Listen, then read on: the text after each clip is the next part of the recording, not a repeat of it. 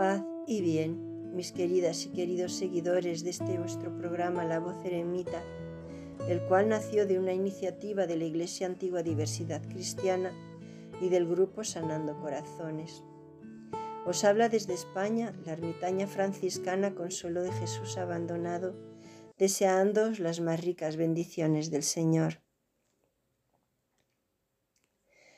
El sermón de la montaña empieza con las ocho bienaventuranzas. Esta es sin duda una de las secciones más conocidas de la Biblia. Aun aquellas personas cuyo conocimiento de las escrituras se limita a media docena de los capítulos más familiares, conoce de memoria las bienaventuranzas. Por desgracia, pocos las comprenden y generalmente las consideran como consejos hacia una perfección teórica sin aplicación alguna en la vida diaria. Tal hecho se debe a una completa carencia de la clave espiritual.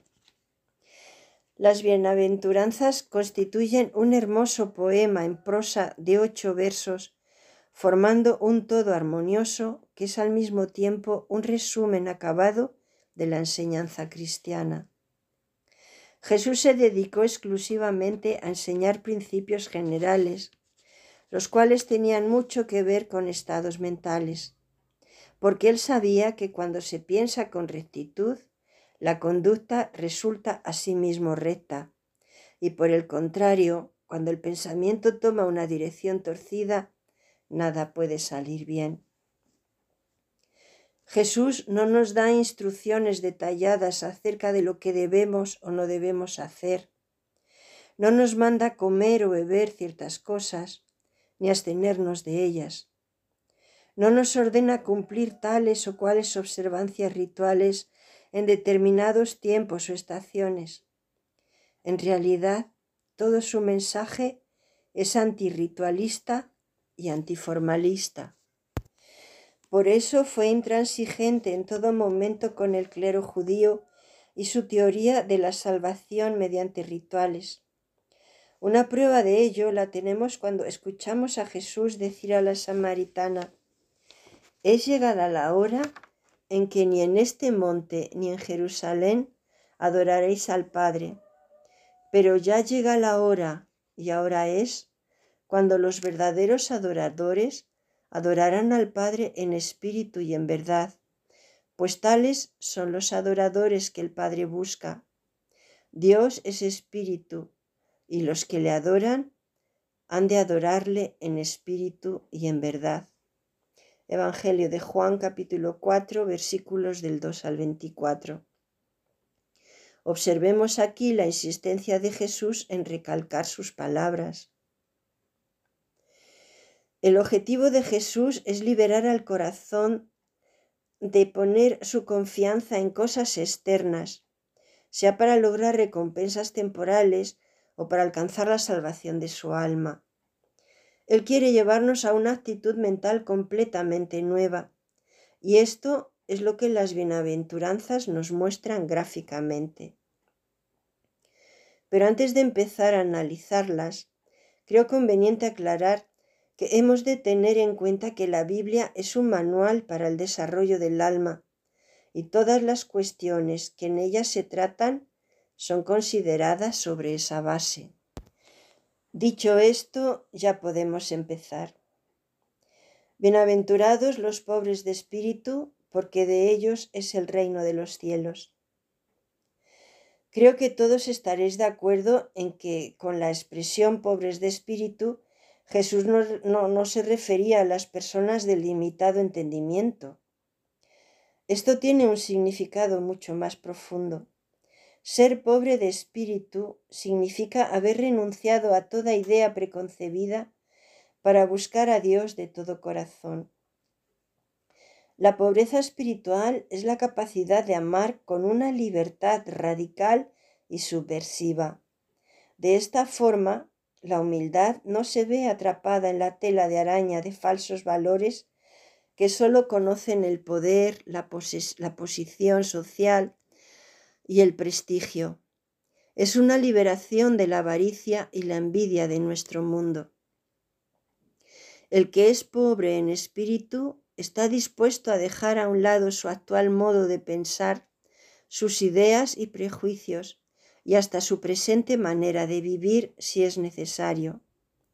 En otras palabras, está dispuesto a echar por la borda todo aquello que pudiera representarle un obstáculo en su búsqueda de Dios.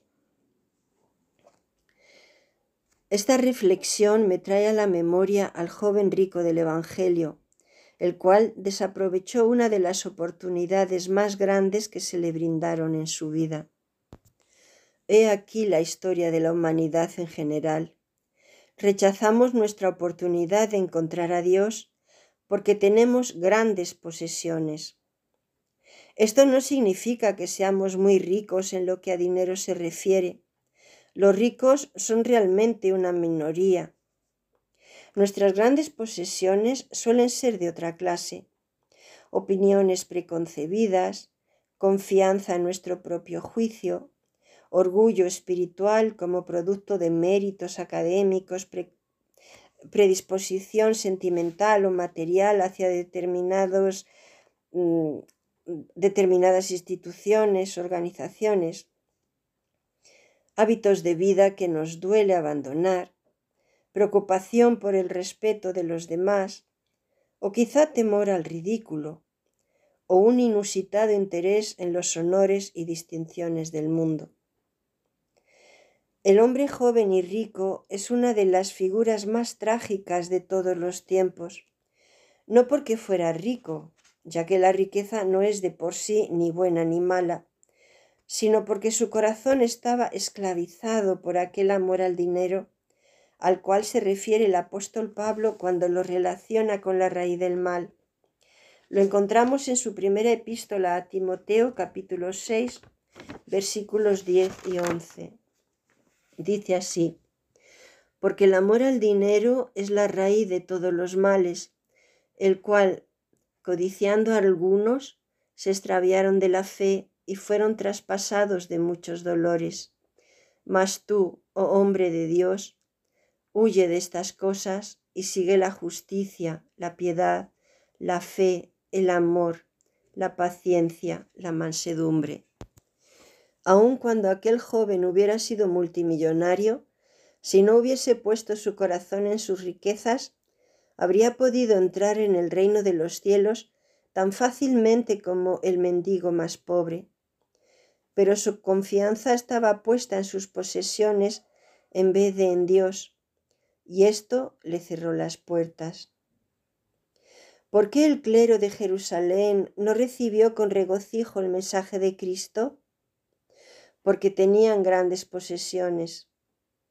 Sí, posesiones de erudición rabínica, de honor e importancia públicos, de cargos autorizados por ser ellos los maestros oficiales de la religión.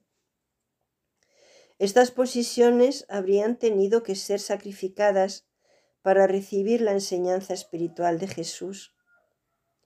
La gente humilde y sencilla que oía complacida al maestro era feliz, a pesar de no tener tales posesiones que les pudiesen tentar a abandonar la verdad. Porque en los tiempos modernos, cuando el mismo sencillo mensaje de Cristo es anunciado, siguen siendo las personas sencillas y humildes de corazón quienes lo reciben de buena gana? ¿Por qué no son los obispos, los ministros, los presbíteros o los pastores quienes lo dan al mundo? ¿Por qué no es la Universidad de Oxford o Cambridge o Harvard el gran centro de difusión del más importante de todos los conocimientos? La respuesta vuelve a ser la misma, porque tienen grandes posesiones.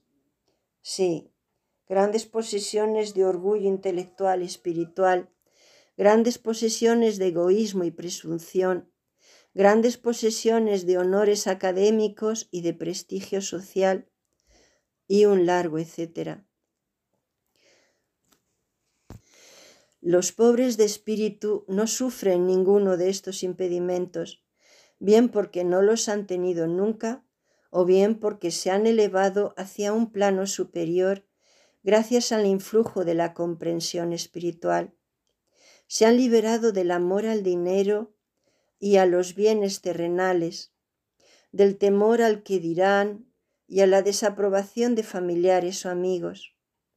Ya ninguna autoridad humana, por elevada que sea, los intimida. Han abandonado toda necia confianza en la infalibilidad de sus propias opiniones, de la de los dirigentes políticos y religiosos. Por fin han comprendido que sus creencias más queridas pueden haber estado equivocadas y que acaso su modo de ver las cosas y sus ideas sobre ellas podrían ser falsas y requieren de modificación. Están listos para emprender otra vez la ruta de la vida y comenzar de nuevo a aprender su significación. Es todo por hoy, mis queridos oyentes.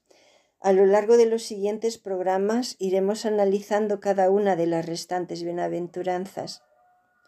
Gracias por la atención prestada y os espero en la próxima emisión.